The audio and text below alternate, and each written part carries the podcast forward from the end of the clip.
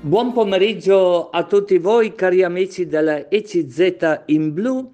Eh, questa domenica abbiamo con noi una sorpresa, una sorpresa molto bella, spero che vi farà molto ma molto piacere. Immaginatevi voi al programma Palestra Familiare. Abbiamo niente meno eh, che la direttrice, non so se si dice direttrice o direttora, eh, della rivista Madre una rivista molto conosciuta eh, qui nel Bresciano.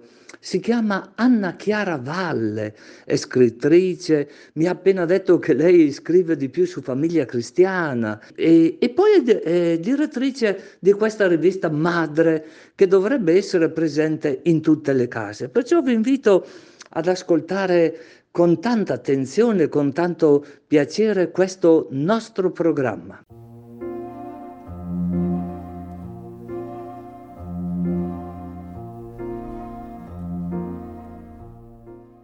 Buona domenica a tutti gli ascoltatori, grazie per avermi invitato a partecipare a questa trasmissione. Eh, sì, io sono vaticanista per Famiglia Cristiana e poi direttore o direttora di, di Madre e grazie anche per l'invito a non far mancare la rivista in tutte le case. Benissimo, benissimo Anna Chiara Valle eh, la prima domanda eh, che veramente mi nasce spontanea è come è nata, nata questa scelta sua, questa decisione eh, di essere direttrice di una rivista così importante come la rivista Madre, quando sul panorama italiano ci sono altre riviste eh, che si riferiscono eh, direttamente alle donne. Perché lei ha fatto questa scelta? Proprio madre, eh? Eh, così importante per tutti noi. In realtà la mia è stata una risposta ad una richiesta che mi era arrivata dall'allora vescovo di Brescia, Monsignor Monari. Eh, io abitavo in città in quegli anni e lui mi aveva chiesto se potevo dargli una mano a riprendere un po' in mano la rivista e a rilanciarla. Eh, lui era appena arrivato, siamo nel 2010 era appena arrivato come vescovo di, di, Brescia, si stava un po' guardando attorno e diceva mi spiacerebbe essere io a chiudere una rivista eh, storica per la città, eh, se può darmi una mano a, a rilanciarla. Io ben volentieri ho accettato perché è una rivista che conoscevo ben prima di arrivare a Brescia, avevo sempre apprezzato eh, le cose che, che, leggevo nella rivista e mi è sembrato che fosse una, un servizio che ben volentieri potevo rendere alla, alla diocesi e anche alla stampa italiana. Mi nasce spontaneo chiederle e quali sono i valori umani, cristiani, che lei ha avuto la fortuna di ricevere da papà, da mamma? Non so se ha altri fratelli, eh? E, eh, sarebbe interessante no? sapere qual è stata la sua formazione, quei valori, voglio dire, che ancora oggi determinano il suo modo di pensare, di agire, di comportarsi, insomma. Io vengo da una famiglia molto cattolica, sia mio padre che mia madre eh, vengono dalla, dall'allora gioventù femminile e gioventù maschile dell'azione cattolica. Eh, io ho perso mia mamma mm, molti anni fa, avevo 14 anni, però ha fatto in tempo ad insegnarmi quei valori che poi eh, mi sono rimasti per tutta la vita. Eh, mio papà purtroppo è morto ad aprile di quest'anno, però entrambi, sia mio padre che mia madre, hanno estradato me e mio fratello più grande, io ho un fratello, Domenico, che ha quasi due anni più di me, ci hanno instradato ehm, lungo quella, quella strada fatta proprio di frequentazione della parrocchia, di frequentazione dell'azione cattolica e poi di attenzione agli altri. Mio fratello ha fatto l'obiettore in Caritas, e, insomma ci hanno instradato sempre verso l'attenzione agli altri e eh, un forte radicamento nella fede.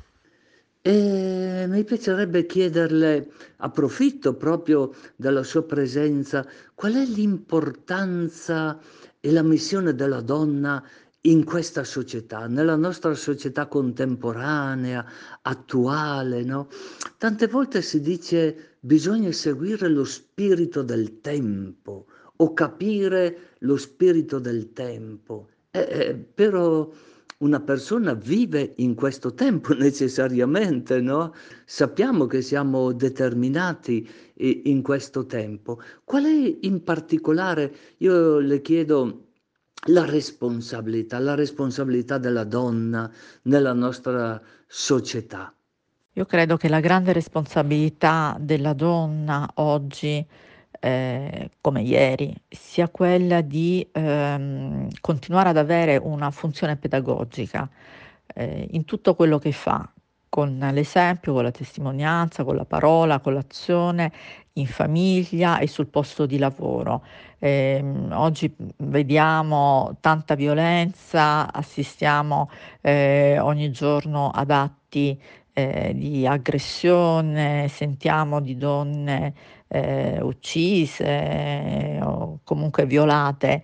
Eh, ma chi li ha educati questi uomini? Questi uomini sono stati educati da altre donne.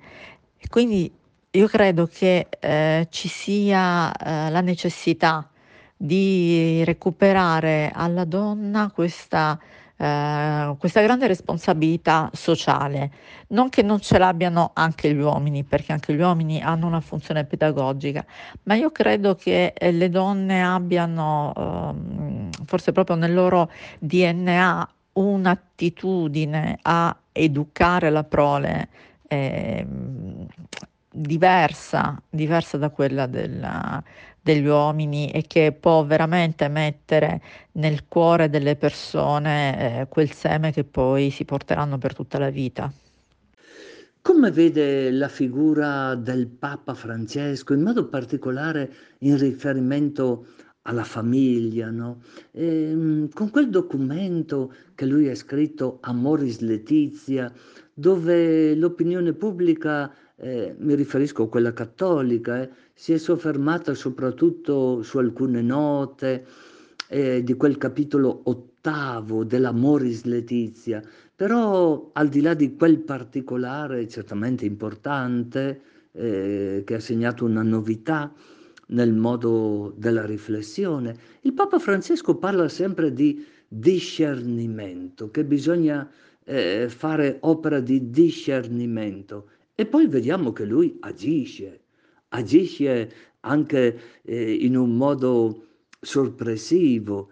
E cosa pensa lei, Anna Chiara, eh, di questa capacità del Papa Francesco? Innanzitutto, cosa, cosa le impressiona di più di questo Papa? Di questo Papa mi impressiona soprattutto la sua grande capacità di comprendere, di capire, di dare poi delle eh, linee chiare.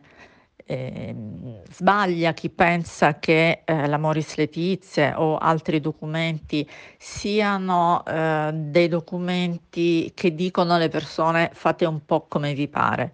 Non è così. Il Papa ha detto anche molto, molto chiaramente, anche nell'ultimo eh, viaggio, parlando con i giornalisti sul volo di ritorno, ha detto chiaramente che il matrimonio è un sacramento che la Chiesa non ha il potere di cambiare eh, un sacramento, che il matrimonio come sacramento è fra uomo e donna, che il matrimonio come sacramento è indissolubile.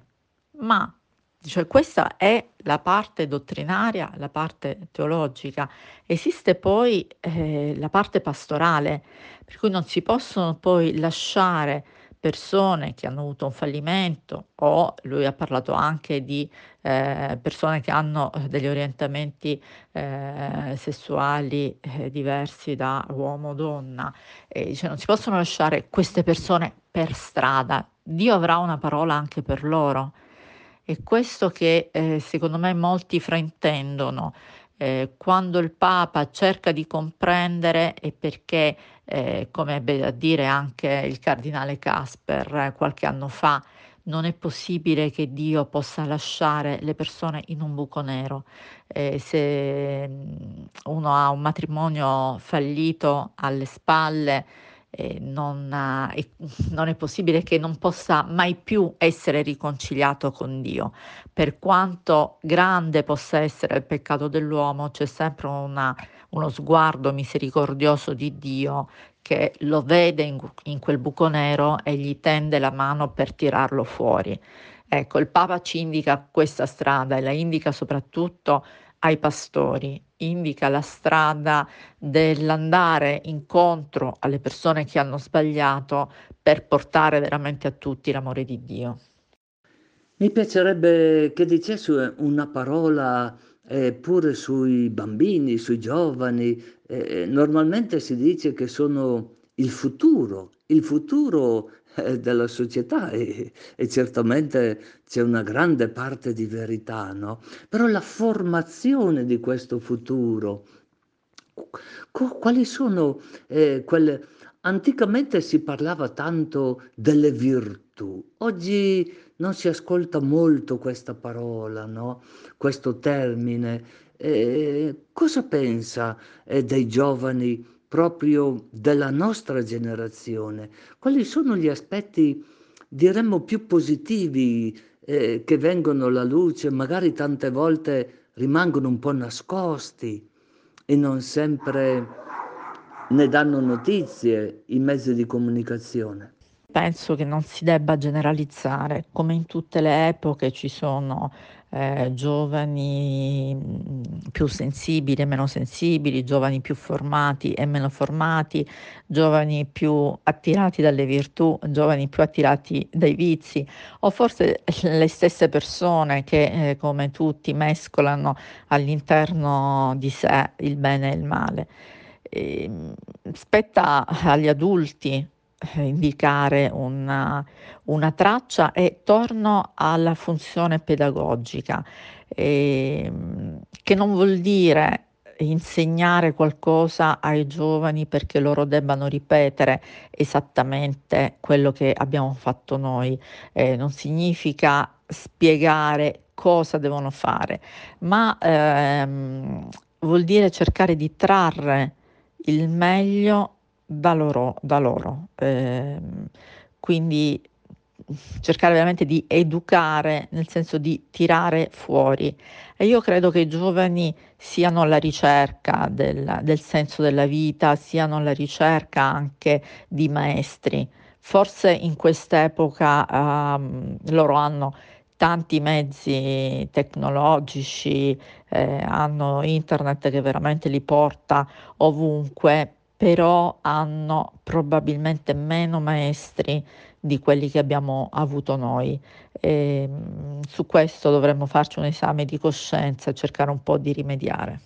Eh, io la ringrazio infinitamente per il suo tempo, per le sue risposte e anche per la sua, per la sua preparazione. No? Eh, perché una persona dovrebbe, per esempio, mh, mm, abbonarsi, leggere o seguire anche in internet eh, eh, alcune riviste cristiane come Famiglia Cristiana, la rivista Madre, che è un mensile. Perché una volta al mese uno dovrebbe tenere in casa, potremmo dire, un, una rivista di questo tipo? La ringrazio infinitamente di tutto e auguroni, auguroni eh, per il suo per il suo lavoro così importante, direi importantissimo. Sono io che vi ringrazio, eh, rispondo perché tenere in casa eh, riviste come la rivista Madre o settimanali come Famiglia Cristiana, ma per avere un altro punto di vista. Eh, rispetto alla stampa più, eh, più popolare, rispetto a, alla tv eh, un punto di vista che parte da una visione cristiana. Eh, non, non, siamo giornalisti cattolici, ma siamo eh, cristiani che occupandosi di stampa cercano di ehm, mettere qualcosa in più, di mettere un po' di anima e di dare soprattutto spazio a quelle storie, a quelle persone, a quelle notizie che forse sono uh, un po' sottaciute. Eh, dare spazio anche a, quelle, a, quei messaggi positivi, a quella voglia di comunità che comunque eh, c'è. Ecco, io con la rivista Madre l'ho scritto spesso negli editoriali, eh, vorrei eh, che si creassero dei legami di comunità, che leggendo eh, il giornale ci si sentisse come in famiglia. Eh, c'è un po' di tutto, dagli esteri all'attualità, eh, la ricetta, il, il viaggio interessante da fare, soprattutto c'è una voglia di stare insieme senza urlare, confrontandosi eh, in modo pacato e cercando di vedere insieme quali possono essere le bellezze che questa vita ancora ci riserva. Grazie a tutti, grazie ai radioascoltatori e grazie a lei, Don Santo, per avermi invitato.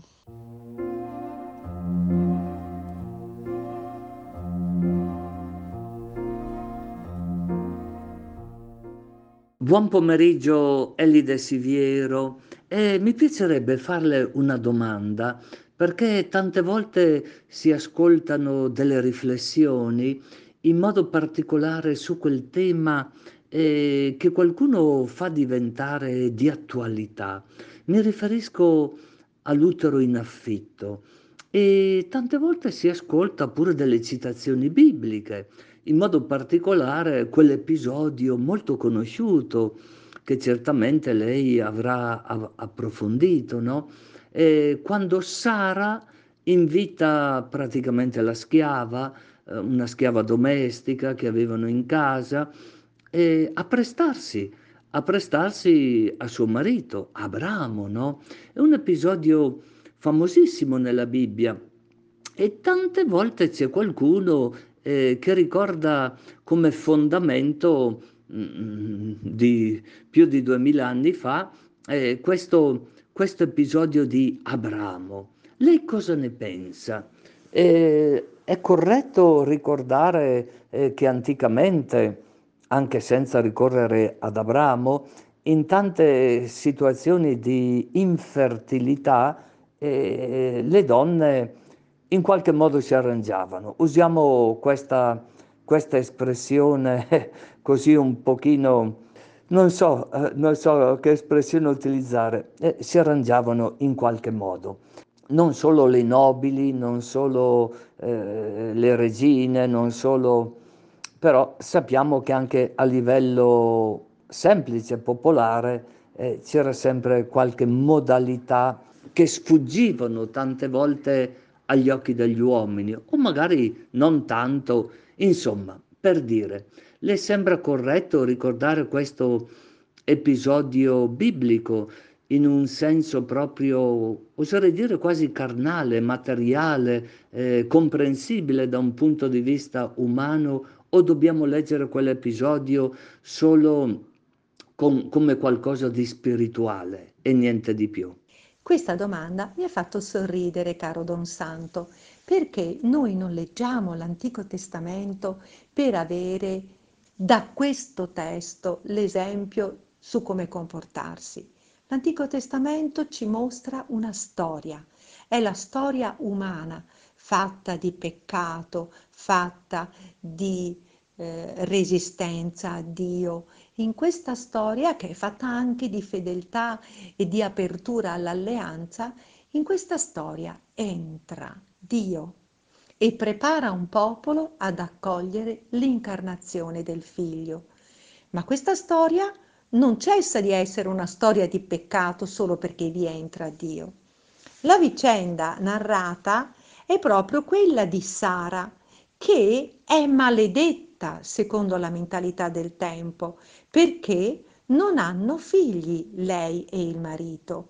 Non avere figli voleva dire non poter vedere il futuro negli occhi di tuo figlio. Quindi è, voleva dire essere condannati a non avere futuro. era la maledizione per eccellenza. E allora lei pensa di dover dare una mano a Dio per poter avere un figlio. Si serve del diritto mesopotamico, secondo il quale se un uomo non ha eredi e lui o la moglie sono sterili, la donna può scegliere dall'arem che ha, perché ovviamente è una donna ricca, possidente, una schiava per darla come sua sostituta al marito e il figlio che nascerà sarà considerato figlio della principessa, della signora. Quindi davvero un utero in affitto. Sara è la signora del clan e agisce di conseguenza. Prende Agar, una delle sue schiave, e la dà ad Abramo perché si unisca a lei. Agar è giovane, concepisce subito e il figlio che nascerà sarà considerato figlio di Abramo e di Sara.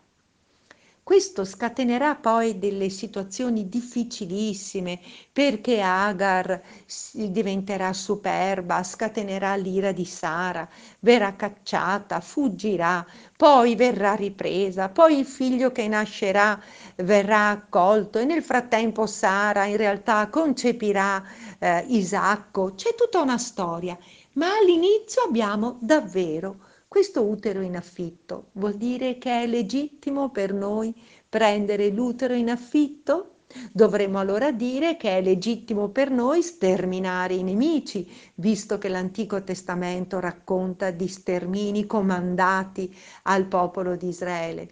Allora potrebbe essere legittimo avere molte mogli, visto che Abramo aveva l'Arem.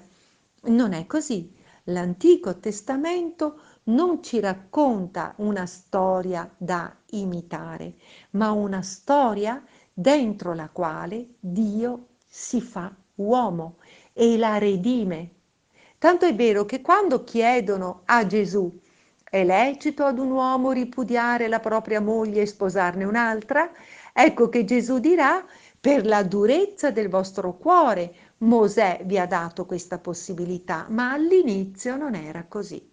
Quindi Gesù entra in questa storia di peccato e la redime. È ovvio che Gesù non si mette nemmeno a parlare di utero in affitto, perché parla di una coppia uomo-donna che è intoccabile, che non può essere rovinata dal divorzio. E noi cristiani crediamo che il figlio debba nascere dall'unione dello sposo con la sposa, prima di tutto. Seconda cosa, il figlio non è un diritto da avere a tutti i costi. Il figlio è in dono del cielo. Ma la cosa più importante, soprattutto in questo tempo in cui vogliamo difendere la dignità della donna, il, dobbiamo stare attenti a, a tutto ciò che potrebbe svilirla, accettare l'utero in affitto vorrebbe dire ridurre la donna a una sola procreatrice di prole per altri. Vorrebbe dire toglierle la dignità di madre. Vorrebbe dire svilire una persona e ridurla a un contenitore. Non è questo che si può accettare nemmeno come società civile, non solo come cristiani. Io come donna mi ribello all'idea che una donna possa essere utilizzata in questo modo, perché una donna che accetta questo lo fa solo per soldi e quindi vuol dire sfruttare la povertà di una donna a mio piacimento. C'è poi un'altra cosa da dire, che noi condanniamo il nascituro a non conoscere la madre naturale, oppure a vivere solo con due genitori, magari due maschi, e quindi a privarlo della realtà materna. E questo mi sembra veramente aberrante perché un conto è perdere la madre perché ti è morta, un conto è essere abbandonato dalla madre ed essere adottato da una nuova madre, ma un conto è fin dall'inizio programmare questo, che svilisce la donna e priva il bambino del diritto di avere due genitori.